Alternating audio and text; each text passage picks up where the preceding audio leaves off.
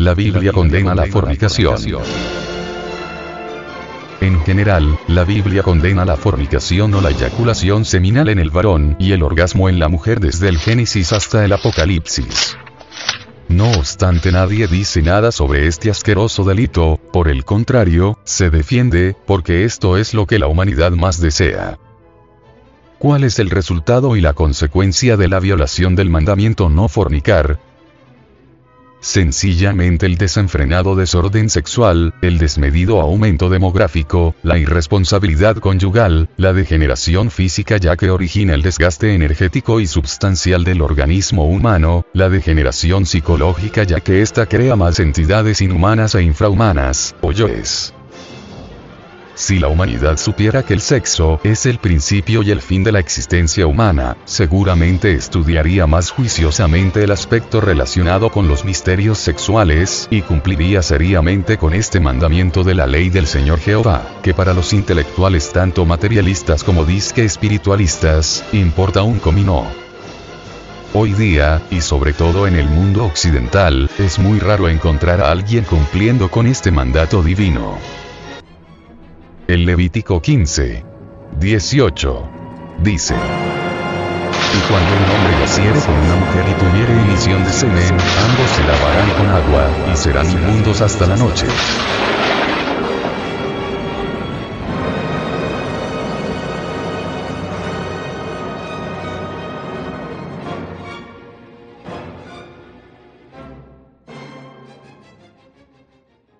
Como se puede observar, aquí se dice claramente con una mujer, no se discrimina si es con la esposa, con la concubina, con la amante, con la prostituta, etc. El Levítico 15. 31. Dice. Así apartaréis de sus impurezas a los hijos de Israel, a fin de que no mueran por sus impurezas, por haber contaminado mi tabernáculo que está entre ellos.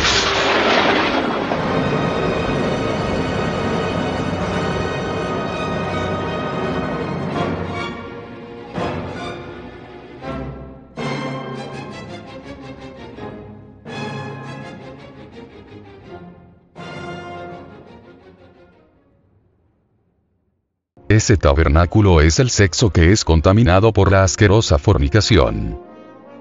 El sexo es una espada de doble filo, da la vida eterna y proporciona la muerte segunda. Si se utiliza tal como lo manda el Señor Jehová, sin emisión seminal, pues dará la vida eterna, el elixir de larga vida de los alquimistas de la Edad Media, la resurrección de los auténticos cristianos, que son los que viven en su vida práctica las enseñanzas crísticas. Pero si se utiliza para la fornicación, entonces nos haremos impuros, o sea, pecadores, lacras humanas, merecedores de la muerte segunda. Allí será el llanto y el crujir de dientes. El Levítico 15. 32. Dice.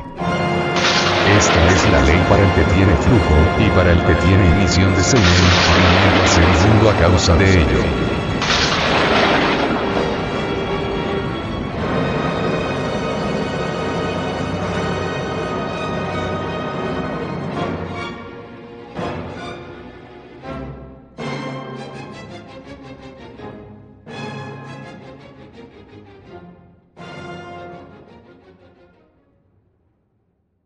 Caro oyente.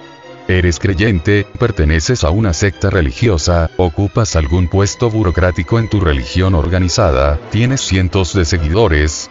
Tal vez eso esté bien, pero estás cumpliendo con la ley del Señor Jehová de la no emisión seminal. Le comentas a tu rey que si no se cumple con esta ley serán inmundos, o sea, serán rechazados en el reino de Jehová. ¿Qué es una persona inmunda? Una persona egoísta, lujuriosa, glotona, perezosa, iracunda, envidiosa, codiciosa, celosa, adúltera, etc. Pero el fornicario es inmundo, porque a través de la emisión seminal permite la creación y fortalecimiento del yo psicológico, o sea, del pecado. Este está constituido por sumas y restas de elementos subjetivos, inhumanos, bestiales. Es el yo quien nos mantiene prisioneros dentro de la herejía de la separatividad, porque nos mantiene alejados del Padre que está en secreto. En realidad de verdad, las corrientes gnósticas definitizadas conocen a fondo la sexología, y ven en la cópula sin la emisión seminal, un refinamiento erótico que nos coloca en una posición privilegiada mediante la cual disponemos de fuerzas maravillosas que nos permiten reducir a polvareda cósmica cada una de esas entidades tenebrosas que personifican nuestros pecados o defectos psicológicos.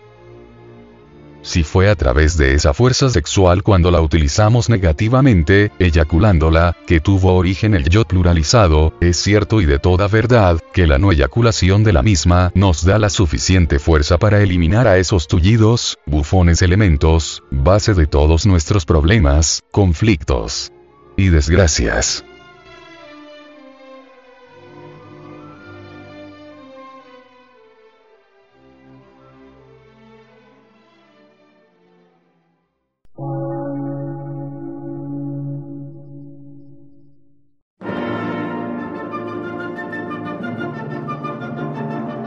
Emisora, gnóstica, transmundial.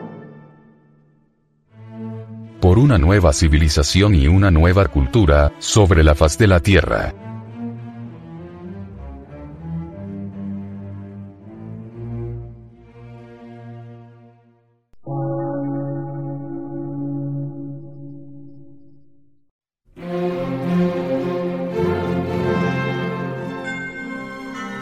Medio de radiodifusión científico, artístico, místico y filosófico, de la Asociación Colombiana de Centros de Estudios Gnósticos, Antropológicos, Psicológicos y Culturales. A. C.